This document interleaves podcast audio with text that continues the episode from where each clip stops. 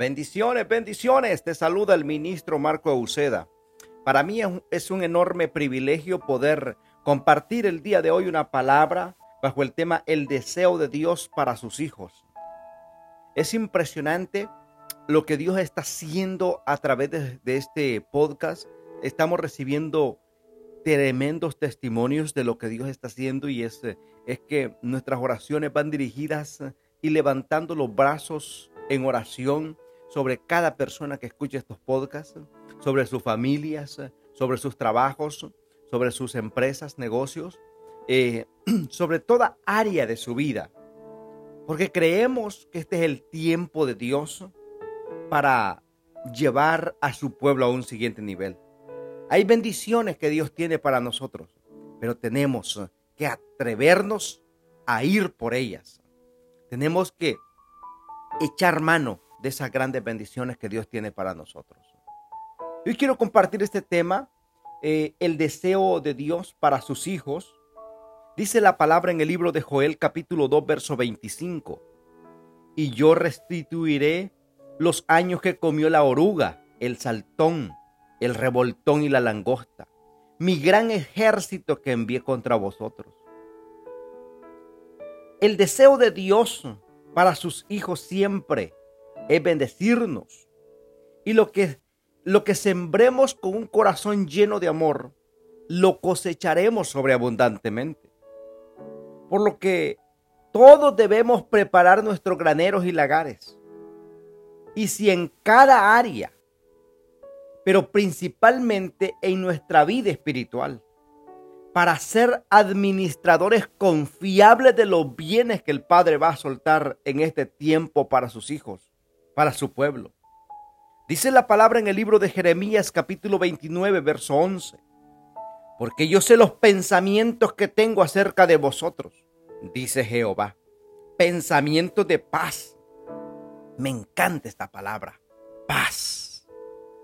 Y que solo Dios nos puede dar esa paz que dice las escrituras que esa paz que sobrepasa todo entendimiento. Sea, cuando no hay comprensión, cuando no se puede entender, pero hay paz de Dios en nuestros corazones. Entonces comienza diciendo paz, pensamientos de paz y no de mal, para daros el fin que os esperáis. Es muy importante que aprendamos o emprendamos una búsqueda personal una búsqueda familiar, una búsqueda corporativa de la presencia de Dios, la guía de su Santo Espíritu para acceder a todas las bendiciones que vienen para su pueblo. Dice la palabra en el libro de Mateo capítulo 6, verso 31 al 33.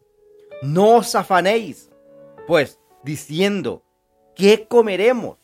¿O qué beberemos? ¿O qué vestiremos? porque los gentiles buscan todas estas cosas.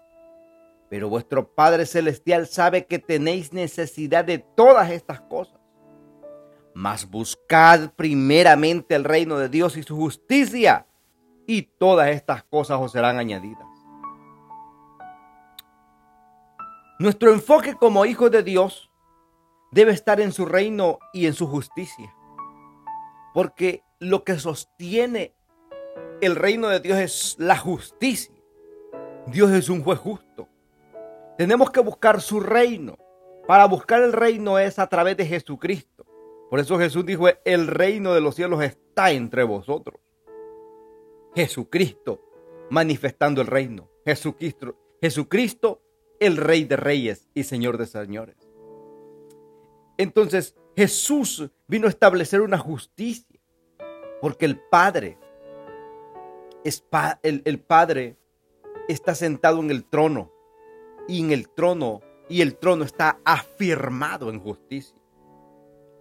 Eso nos da o nos dará no solamente un sentido de pertenencia, el entender que necesitamos buscar el reino de Dios y su justicia, sino también la revelación del propósito para nuestras vidas, familias y nuestros llamados en, en Dios.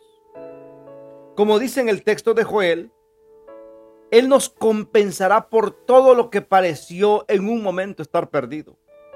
pues simplemente fue el método del Padre para llevarnos a una dependencia total de Él. Pues los, los hijos maduros no confían en lo que tienen, sino que en la palabra que el Eterno habló sobre ellos y, y sus descendencias. En otras palabras, cuando nosotros nos centramos y afirmamos nuestro enfoque en el reino de Dios y en su justicia, no estamos nosotros basados en lo material. No estamos basados nosotros en lo que el sistema de este mundo dice.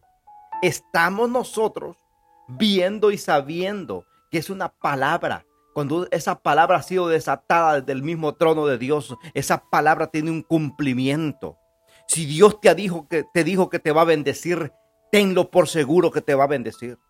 Si Dios te dijo que va a restaurar tu casa, tenlo por seguro que va a suceder. Si Dios dijo que va a restaurar tus hijos, tenlo por seguro que lo va a hacer.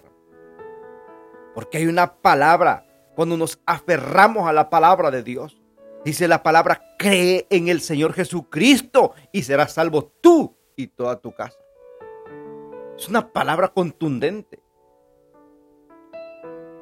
Entonces, si la palabra que habló el Eterno, habló Dios, va a traer una bendición sobre nuestras vidas y nuestras descendencias, tenemos que creerlo. Lo importante y victorioso en nuestras vidas es saber lo que somos en Dios.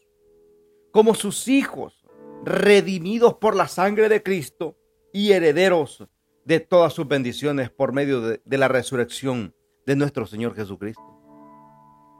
Ese fue el regalo más grande que hemos recibido. Número uno, la salvación. Porque somos salvos por gracia. Y número, número dos, es la restauración en todas las áreas. Porque yo voy a restituir, dice la palabra en el libro de Joel. Hay un deseo de Dios de levantar a un pueblo diferente. Hay muchas veces que el enemigo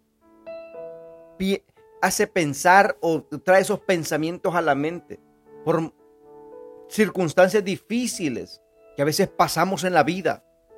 El enemigo viene a traer esos pensamientos a decir, ya no vales la pena, ya no sirves para nada, ya fracasaste, ¿para qué lo vas a volver a intentar? Cuando Dios está con los brazos abiertos diciendo, inténtalo una vez más, que yo estoy contigo.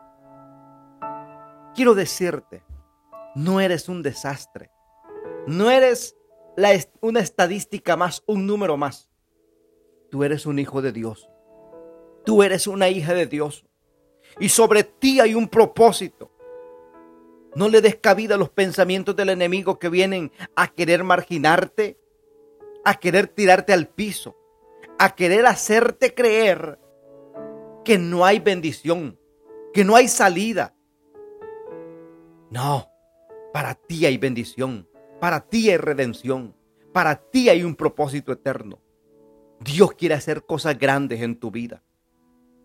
Y tú puedas decir, pero es que yo no tengo los no tengo no tengo lo necesario para que Dios me use. Pero si estás respirando, si todavía estás con vida, todavía hay esperanza de que Dios te use en gran manera. Porque la Biblia dice que de lo más vil y despreciado Dios levanta para avergonzar a los sabios. Si eso lo dice la palabra, eres un candidato, eres una candidata. Y si tú le has creído a Dios, Dios no te va a avergonzar porque Él no avergüenza a los suyos. Quiero decirte que toda ansiedad, toda depresión, toda angustia, Puedes sentir en mi espíritu que hay gente que está con dolores en el cuerpo, dolor en la espalda, en los huesos. Pero quiero decirte que la mano del Señor está sobre ti en este momento. La mano poderosa de Dios comienza a obrar milagros, a obrar prodigios sobre tu vida, sobre tu casa. ¡Ánimos! No te detengas. Cree que lo mejor está por venir. Cree que la mano del Señor está sobre tu vida, sobre tu casa, sobre los tuyos. Que Dios te bendiga. Si esta palabra ha sido de bendición, compártela con otros. Y recuerda que Cristo te ama y nosotros también. Bendiciones.